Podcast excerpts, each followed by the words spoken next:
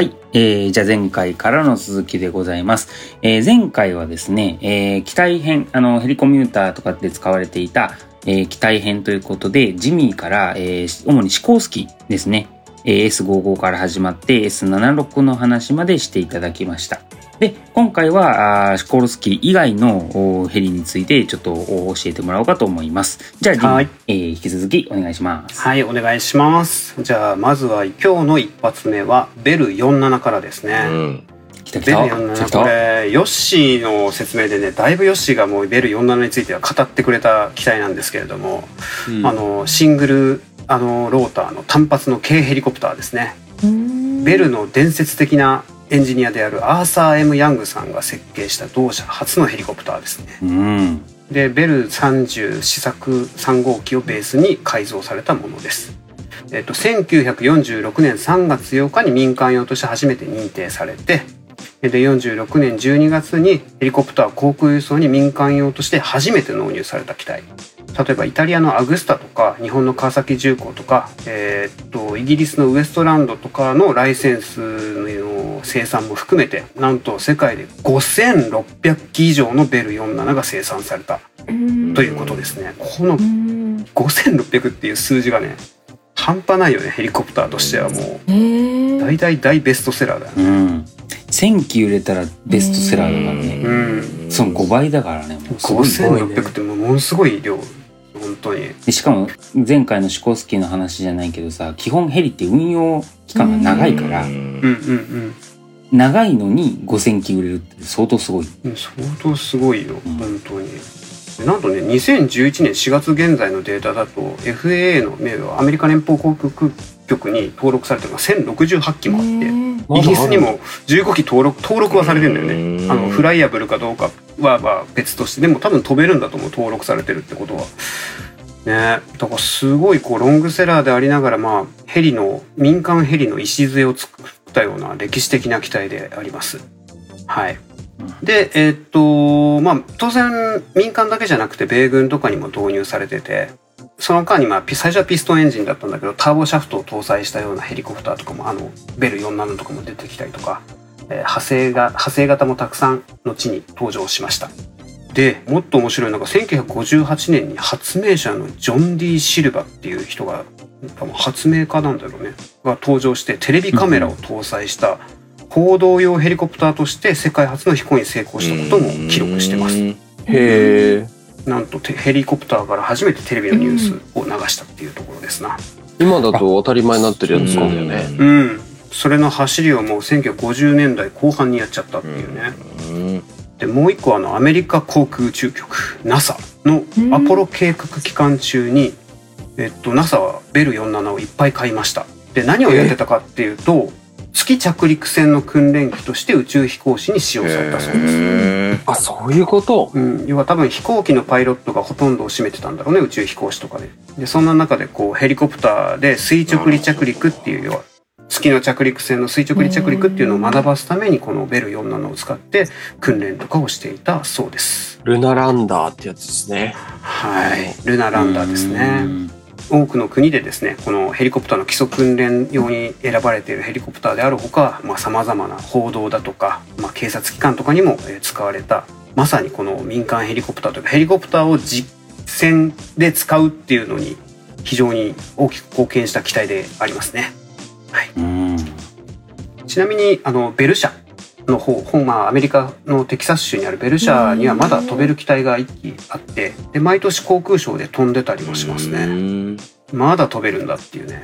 まあ、速度はね、遅くて、えっと、91ノットが最高だから169キロぐらいしかまでしか出ない。で、ただレンジはまあ214マイルだから400キロぐらいは飛べちゃうんだよね。この、この旧、まあ、旧型って言ったら言い方あれだけど、旧型の機体でも。だからまあ、1950年代の時代でもこんぐらいこう、なんだろうな、普段使いできるようなヘリがあったっていうのに、うんちょっと調べると驚きましたね。二人乗り三人乗りだし、あの、うん最大離陸重量も3000ポンドぐらいと、本当に小さいけど、まあ安かったりとかうん扱いやすかったりしたのがね、ベストセラーだった。かね、どういうところが一番すごいんだったのか気になるな。えー気になりますね。まあやっぱりうん。単純な構造であり、うん。なおかつ小回りが効いたってところもある。なっていうね。シンプル。シンプル。うん。風船の中に入ってるみたいな。可愛いよね。この卵型のキャノピーというか操縦席が、ね。うんうんうんうん。うんうん確かに。赤とんぼみたいね。あ、そうだね。そう確かにちょっと知ってる人がパッとこの写真見たらあどこに何があるんだなってまあ要はあれがないから機体の周りをカウリングっていうものがないからこう燃料タンクはここなんだねエンジンここなんだねっていうのがもう見てわかる構造になってますね。なるほど。はいホンダのスーパーカブみたいな感じそうね。イメージ的にねそんな感じだよね。こう無駄をそぎ落としてみたいな、うんうんうんうん。機能性を重視して機能美みたいな、うん。するよだね。ちなみに航空ショーで未だに飛ぶっていうのはうんうん。なんか伝説の来たみたいな感じなそうんですね。そうそうあのアメリカの人たち結構そういうのが好きであへのー F22 とか F35 っていう最新式のヘリコプターえごめんなさい戦闘機の横にこうプロペラのあのスピリットって呼ばれるうん。やつを並走させたりするんですよ。やるよね。うん。うん、レガシーと最新式みたいなやつを。そんな感じでこのヘリコプターと横にこう最新式のベル412とかを並走させてエアショーとかで飛んだりする、愛されてるね。なんならオスプレイとかと一緒に飛んでたりもする時もある。この辺さアメリカな感じするよね、そうん。の機体もそうだけどさあのべいわゆるベテランとか退役軍人のおじいちゃんたちがさ来てさ現役の軍人と交流してみたいな。そうそうそうそう、そういう時にそのね自分が飛んでた機体をこう見るとやっぱこうなんかねおじちゃんたち嬉しいんだよねきっと。そうだよね。そのリスペクトがあるよね。そうそうリスペクト。先人に対する。先人に対するリスペクトまさに温故知新。はい。じゃあ次の機体はえーっと同じベル社です。あのベル412っていう機体を紹介したいと思います。これはあのヨッシー界で出てきたシティエアリンクで使用された機体だよね。他にはあの万博とかの輸送とかにも412広く使われました。まあこれ412って結構多分皆さんもヘリコプターとして日本でもよく見る機会があると思うんですね。あの消防とか防災とか警察とかにも使われてます。で、元々の原型の原型の原型機は UH-1 ヒューイっていうあのベースベトナム戦争とかで使われてるやつね。で、これはまあ初飛行が1956年なんだけども、こそこから70年経ってるけどこの412っていうのは基本設計はまあ大体そのまま徴収されてる機体です。でちょっと,、えーっと紹介すると412っていうのはベルヘリコプター社が製造する実用ヘリコプターですと。でベル212っていうこの UH1 の次に UH1 を総発化したものがあったんだけど2枚ローターの。それがベル212。で、それの発展型で、えっと、まあ、主な違いは、えっと、複合材式のメインローターが4枚になったところです。うん。で歴史としては1970年代後半に2機のベル212を412のプロトタイプとして改造して開発が始まりました。でまあこれまで、まあ、その2枚ローターっていうのが主力だったんだけどこの4枚ローターにすることによって、あの非常にあの操縦応答性が良くなったとともにあの騒音ね騒音がまあデシベル数の代わりじゃなくてあの耳障りのいい騒音になりました。うんまあ、2枚ローターだと結構低音でドッドッドって低い音をうん。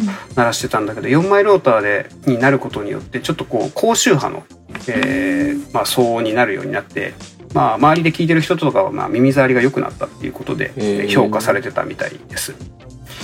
でこの412っていう機体かなりいろいろなバリエーションがあってまず普通の412でその次に 412SP スペシャルパフォーマンスっていうのが1979年ぐらいに出てきて、まあ、その後1990年代に 412HP っていうなんかハイパフォーマンスっていうのが出てきてで2013年かに、えーっと 412EP っていうのが出てきてでそのとあと EPI っていうのが出てきて EP は何パフォーマンスなんだ？えっと、エンエン エンハンスドパフォーマンス。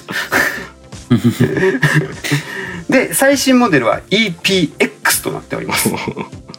はい。でまあセーラームーンみたいになってる。そうね、セーラそうね、セーラームーンみたいなことになってる。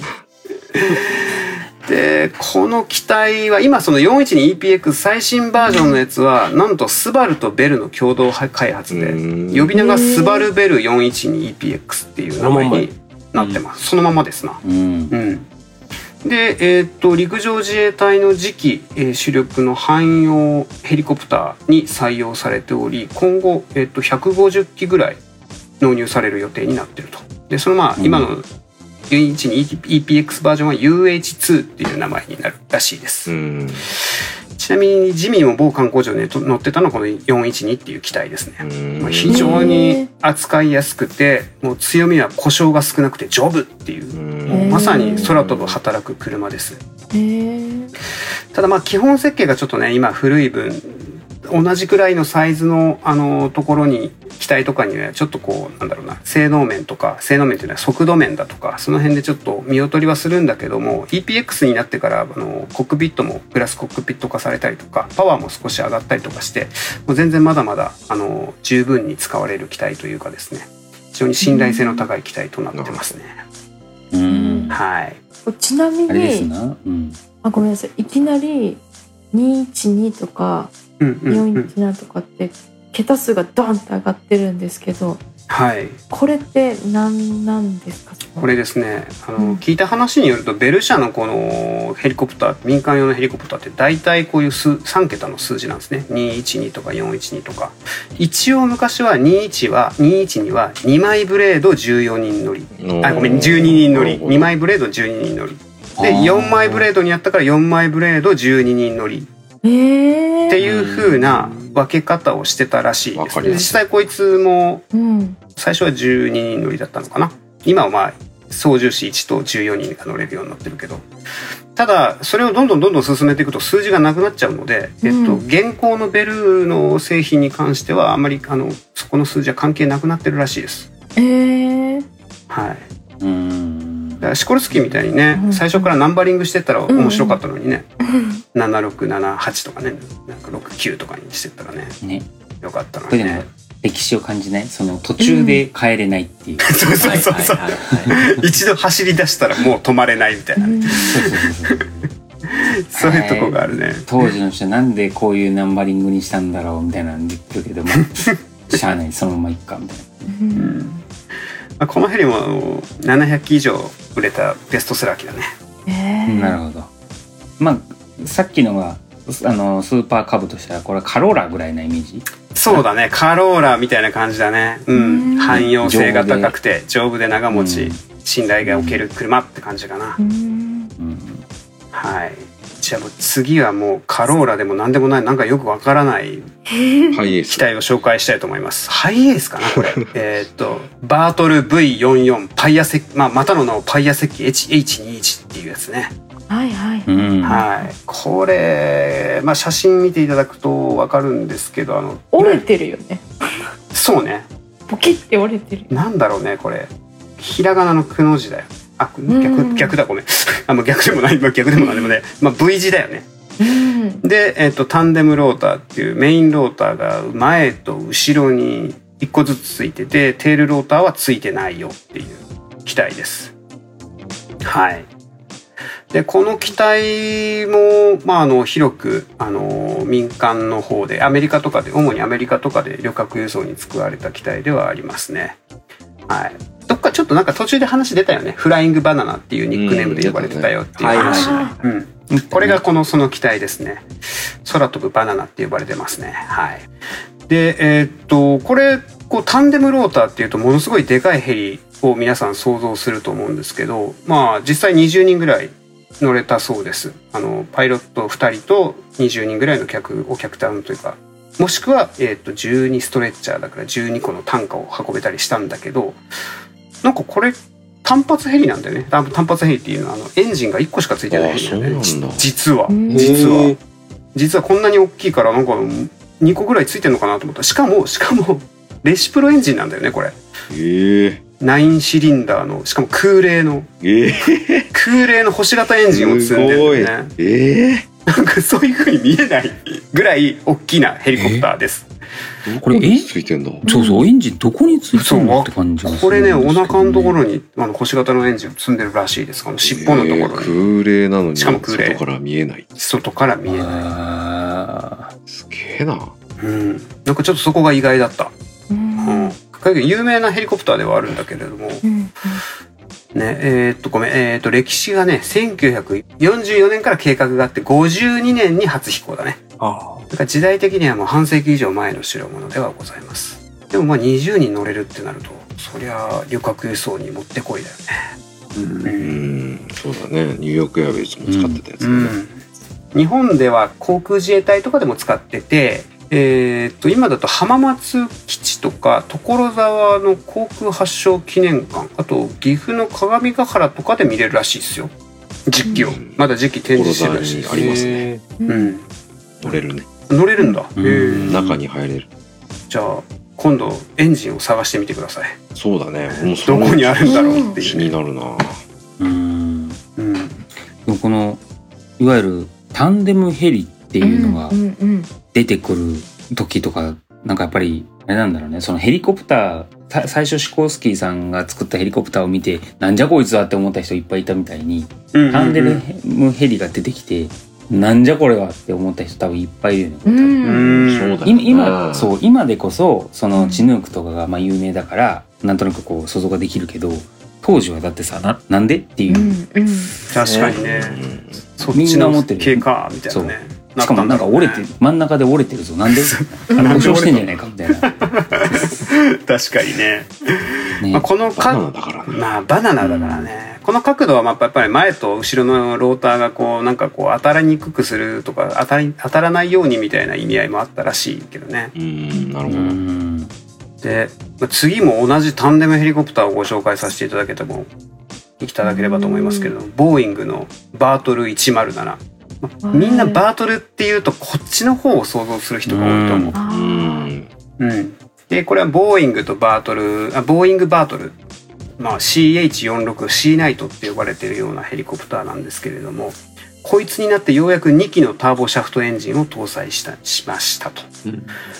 でもう全然こう積載量とかも変わってきてもうパワーも全然違って感じですね。クルーが2人とああ5人乗れるのか。クルー5人とあと24人客室に乗れたりします。うん。でもうものすごい大きなヘリコプターなのでこいつもまたフライングバナナって呼ばれてたんだよね。うん。さっきの方がバナナ感強いやん。カツ付きの方がバナナ感強い、うんその方がバナナ感強い。ソーセージっぽいこれ でこの V107 は、えっと、1958年なのでまあそれでも50年代ですね、えーに、えっと、初飛行を行って、まあ、その後、えっと、2010年代ぐらいまで、えっと、今のオスプレイオスプレイ界で話したオスプレイとかに置き換わるまで全天候型昼夜問わない戦闘部隊物資輸送だとか、まあ、その辺とかにも使われてたと。いうところで、まあ、まず最近まではずっと使われてた機体なんだよねこいつは。日本では今でも飛んでるのかな？い今飛んでるタンデムのプロタンデムのヘリコプターってこれとはとは違う。これこれを原型にした CH47 だからこれのあ CH ー。これは CH46 だからこれの一後の後のやつだね。チヌークって呼ばれるやつは。でえーっと商用バージョン商用バージョンがバートルって呼ばれてるみたいです。はい軍事用は C ナイトっていう話だね、うん。えーっとニューヨーク航空パンナパンアメリカあとコロンビアヘリコプターで商業運用がされました。うん。このパンアメリカンって言ってるのはそのパンナムが保有してたらしいんだよねこのうん、C ババートルを。でそれをニューヨークエアウェイズが運行してたみたいな、うーんなるほど。うん。なるほど。でちなみになんか2006年ぐらいにはこのさっき言ってたコロンビアヘリコプターズっていうところからボーイング社からこの107バートルの型式証明書を購入して最終的には自社で新造機を生産することを目指したらしいです。ただ目指したっていう情報以外はちょっと調べきらんで本当に作ったのか TC ホルダーになってから本当に作ったのかどうなのかはちょっと分かんないですね。買えるんだねそれ、ね買えるんだね。TC って。うん。権利とかそういうことでしょうね。うん。有名な写真でこの流氷の上をなんかこうホバーバージっていうこの何ですかね。ホバークラフトみたいなやつを引っ張ってる写真がものすごい有名ですね。うん。このバートルの。めちゃくちゃ前傾してもうん。うパイロットから見たらこうなんだろう首フルに上向いてこう操縦してんじゃねえかっていうめっちゃ怖くない？これ。ねそうそうそう前のローターが地面すりそうだよね。びっくりした。え、だって、あれ？よね、大型のコーヒーカップを流氷の上でヘリコプターがうんうんうん引きずってるみたいな感じ。そうそうそうそう紐で引っ張ってるしかもの前につ、つんのめりながらね。つんのめりながらこーの写真は結構有名ですヘリ界隈でははいいこここんな角度していいんですか？こんな角度していいんですかっていうねね。もうほぼこのダイブだよね。ダイブ、ダイブ。上のメインローターがあの固定翼のこのプロペラみたいなぐらいになるまで前傾してこうフルパワーで引っ張ってるっていうやつですねはいあとこのバートル107は、あの、私の回でも出てきました、あの、日本で初めてヘリでの旅客輸送をやるっつってなのがこれですね。うん107。ううんん。ですねだし、あと陸海空の自衛隊でも確か使ってた機体で、あの、御巣鷹山にジャンボジェットが落ちた時に、うんうん生存者を救出したのもこの確かバートルですね。ううんん。うん。という意味で多分、あの、馴染みがある人がめちゃくちゃ多い機体だと。日本では。うん日本でも。うん。そうだよねなんかよくは博物館とかでよく見るもんねこいつうん日本の博物館とかでも自衛隊が使ってたやつっていうのが結構あったみたいでそうなんだ。うん、まあ、次ですねこれはもうちょっとバートルシリーズは終わりましてこれ最後の一機ですねエアバス社ようやくエアバス社出てきました。エアバスの大大大大大バスベストセラー機 EC135 現行だと H135 っていう機体名の機体を紹介したいと思いはいます、はいはいはい。これはあのー、吉井会で森ビルシティエアサービスで六本木ヒルズと成田空港間で使用された機体ですね。でその時の機体はもうエルメスと内装をコラボしたエルメス仕様の機体であー今残ってる写真とかを見ると革張りですっごいかっこいいヘリコプターでした。でこれもともと EC135 っていうのはユーロコプターっていうあの故障を使って、まあ、EC135 なんだけどユーロコプターっていうのはあの今のエアバスヘリコプターズと同じです。でエアバスヘリコプの旧ユーロコプターが、えー、と生産する総発の民間用ライトユーティリティヘリコプターですと。でなんと景気飛行方式 IFR もできちゃったりとか、えーデジタル自動制御の飛行システムを搭載してますと。1994年に初飛行してるのでまあまあ僕らの世代としては結構新しめのヘリコプターなのかなっていううんあのイメージですね。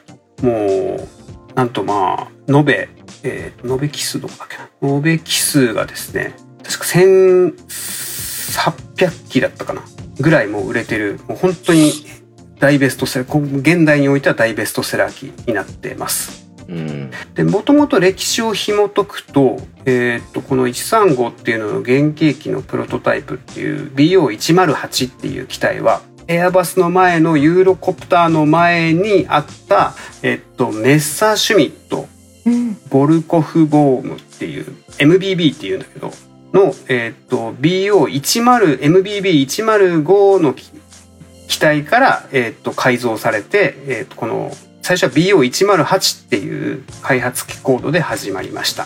この MBB-BO105 はあの最近だとレッドブルとかでよくレッドブルが使用してるアクロバット飛行とかをやってる機体なんだけど皆さん想像つくかな、これなんかちょっとたま卵みたいな、うん。卵みたいなやつ。へこれね、一回多分 YouTube で見たデッドブルヘリで検索したら出てくるんだけど、うんうん。とんでもない飛行するから一回ぜひ見た方がいいと思います。そうなんだん大丈夫？みたいな。うんあの、燃料とか一応こう、下とかにお、ね、あの重力とか関係ないんじゃないの？こういうの機体みたいな感じの飛び方をぐるぐる宙返りするし、ぐるぐる下になって落ちるし、わーわーみたいな。もうゲゲームです、ゲーム。うん、まさにうんまさにその BO105 っていうのがすごいこう完成された、まあ、ヘリコプターで。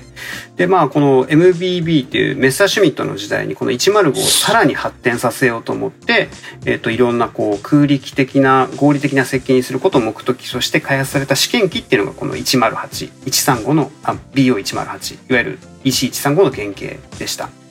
で、えーっとヘリコプターとしては初めてのデジタルエンジン制御、まあ、今だと結構当たり前についてるファデックってやつだね。だとかヒンジレスのメインローターだとか、えーとまあ、新型のトランスミッションの採用だとかこうふんだんに最新技術が盛り込まれたしまあ、機体です。で、えーっと最初の試作機に関してはアリソン250っていうヘリコプターにとってはものすごくメジャーなエンジンを使っててで、えっとフライトが1988年に試作飛行されたんだけどでこれからどんどんどんどんこういろんな改修が施されてでなんかよくよく使ってるとこれすごいいいヘリコプターだよねっていうことで、えー、と EC135 は、えー、と型式証明プログラムに進むという形で開発がスタートします。BO108? うん BO108 としても型式証明を取ったあごめんえっとね BO108 はプロトタイプ型だから型式証明は多分取ってない。ああでそれをまあ、うん実際に量産用としてうん EC135 に、まあ解明して進めたみたいなそうそうそうそうそうそうそう。でプロトタイプとしてこう開発された BO108 から、えー、と EC135 の、えー、と新しい名前になってでこう TC を取ろうっていう風になりました。うんで最初はねテールローターこの135ってフェネストロンタイプっていういわゆるこうダグデッドファンみたいなテールローターが囲まれたタイプなんだけど最初の試作機 BO108 の最初の試作機はあの従来型のむき出しのテールローターだったらしいですう。んでえーっとなんとこのまあ EC135 になってからですね実はタイプが今でもそうなんだけどタイプが2つあって、えーっと EC135P タイプと T タイプっていう2つのタイプが存在します。でこれ何が違うかっていうと P 型っていうのは P タイプっていうのはプラットホイット2のエンジン。PW206 エンジンを使ってます。で T 型はツルボメか、えっと、今だとアリウスっていうのの 2B2 エンジンっていうのを使ってる。いまだにこの、えー、っと2タイプが存在します。で最新型はいずれも、まあ、H135T3 か、えー、っと H135P3 と呼ばれています。まあ日本だとね毒ヘリの多分もう半数以上がこの EC H135 になってて、もうものすごいもう大大大ベストセラーキーですよ。はい。で、何が一番いいのかね、この人は。サイズもいいし、空力特性もいいし、なおかつこのサイズ、日本で流行った理由っていうのは、サイズ的にあの対空類別っていうのがあってその T 類と N 類っていうのがあるんだけど、まあ、輸送に適してるか普通型かってでこれえ重量がちっちゃいから N 類にカテゴライズされるんだよね。うんで N 類にカテゴライズされると何かいいことあるかっていうと実はパイロットの免許がですね、えー、といわゆる限定変更というものが必要なくて総発を持ってるパイロットはこの機体に、えーまあ、当然機種転換訓練は必要だけどこう免許を取り直す必要がないっていううんメリットが実はあったりします。なのでまあその日本のそのパイロットとかのその重量のこの分かれで結構うまいいいところをついてきたっていうのがあのベストセラーになったきっかけでもあるのかなとは思いますね。でまあ見た目かっこいいよねこれ。流線形で。すごいこう、うん、1990年代に初飛行した機体ではあるけれどもこう未来的な形をしてるよね。うん。かっこいいね、うん、すごいかっこいい。N, N 型って何何？あ N 類ごめんあ N 類。何？対空類別 N 類っていうのは、えっと、最大離陸重量がですね、あのー、7000ポンド以下と呼ばれの機体になります。まあ、N はノーマルノーマルの N ですね。でそのの上の T T 類。類トランスポートだから旅客輸送用みたいなカテゴリー分け。で、まあ、名前の付け方だけなんで。うんうんうん。うん。もう本当にねかっこいい機体で実際に僕もこう23回ぐらい体験で乗ったことはあるんだけど操縦性も非常にあの応答性が良くて非常に機敏でよく動く機体ですね。あとはまあテールローターがフェネストロンタイプなので騒音が少ないと言われています。で、えーっとなんとシングルパイロット IFR っていうのもできるのでパイロット1人で IFR もできるよと、まあそれまでのヘリコプターはやっぱ2名とかが通常だったんだよねだから、まあ、そういう技術面でも非常にいい機体にはなってます日本ではさっき言った通り毒ヘリとかに広く採用されているとともに報道ヘリとしても活躍してます。あと海上自衛隊では練習機として TH135 って呼ばれている形で運用しています。はい。まあ、あと余談だけどエアバスヘリコプターのホームページでペーパークラフトがダウンロードできます。この EC135 結構作るの難しそうだけど頑張ってみてね。確か頑張ってみてねこれ。はい。まあざっくり話してガガッと駆け足できましたけど主な、まあ、ももちろんこれ以外のヘリコプターも旅客輸送に使われた経歴はあるんだけれどもあのこの辺がメインで、えー今回の話の中で出てきたヘリコプターになります。うん。なるほどね、うん。まあベルとエアバスそしてシコルスキー。シコルスキー。でまあ、あとボーイングバーボーイングバートルかな。うん、なんかさそれぞれ結構なんつうんだろうね。路路線がちょっと違ううん。か、そう色が違うんだよそれぞれね。カラーがある、うん。でそれぞれそのそれぞれのジャンルでなんかヒット商品が出てた。面白いですね。面白い。EV トールとかもこういう感じで各う々ん。味が出てくるというかカラーが違ってくるの。もうもうまさに今マルチコプターとかねうん。リフトクルーズとかっていうそういうカラーも出てるしこの時代にはこの時代のそういう機体ごとのカラーがあったんだなって思うと面白いよね。うん最後の EC135 がお客さんが7人乗りとかだよね。ああでそうだね。その辺ちょっと言ってなかったね。こいつはね、うん。後ろが6人乗れるのとパイロット1人で済むって考えるとパイロット席にも1人乗れるから、まあ、お客さんとしては7人乗れるかなっていう計算ですな。まあやっぱ50年代60年代ぐらいの民間ヘリコプターは、まあ、7人から始まってそのバートルとかで20人とかまで乗れてうんうんうん。結構大量にこうヘリで輸送してるような時代だったけどその後の民間用ヘリっていうのはやっぱさ何10人に、まあ、お多くても10人とか12人高級なでっかいやつでもね。うん。で最後の石35は107人とかだからどっちかというとちょっと小型化してってるような感じがしたな。うん、民間機に関してはそういう流れなのかもしれないね。やっぱり運行費がでっかいやつはかかっちゃうしね。うーん。ね。やっぱ大量に定時定期輸送とかっていう需要自体がもう今はなくなってしまったから、割と細かいなんていうかな需要に応えられるような機体の方がなんか売れてんのかなとかってなんとなく思ったかな。そうだね。なんかその例えばそのこのジミーがさっき言ってくれてたこの森ビル、えーシティエアサービスなんかはあのエルメス仕様の機体じゃんこの辺さ、うんもうこういわゆるその高級路線というか、うんまあ、お金はかかるけどお金をかける価値があるって思ってる人どうぞ乗ってくださいみたいなのありありと、うんうん出ている感じがするようんね。じゃあ大衆は狙ってないんだよな。狙ってないよねこの辺は特に。そうだね普段使いじゃないもんねう。ん。って考えるとあれかもね。EV トールももしかしたら最初は高級路線みたいなのをそれこそさあの数人じゃん。EV トール乗れるとしても。うんうんうん。超高級路線みたいなのが出てくるのがもしかしたら始まりの狙いかもしれないね。うん。その過去の。うんその例えばバートルで20人からだんだんこう1990年代でこう数名になってきて。で最後 EV トルになると実は2人とかですけどめちゃめちゃ高い人用ですみたいな。うん。まあね、まあそ、そとは、その中でも、まあ、ヘリよりは安くできるから、まあ、事業としてもできるんですよ、みたいな流れが、まあ、い最初の入り口になりそうな感じはするよね。うん。エルメス仕様のやつとか見たいよね。シャネルとか、ね。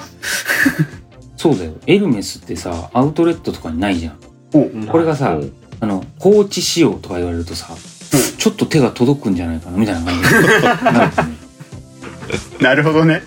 超ハイブランドがどうかっていう話ね。